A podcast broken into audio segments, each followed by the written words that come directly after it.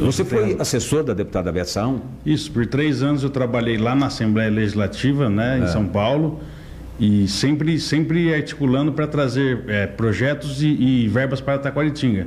Não só para Taquaritinga, mas para todas as cidades do interior. Certo. E tive muito contato com, com deputados, prefeitos de todos os partidos, então é, é, é, era uma atividade bem plural assim lá na Assembleia. Né?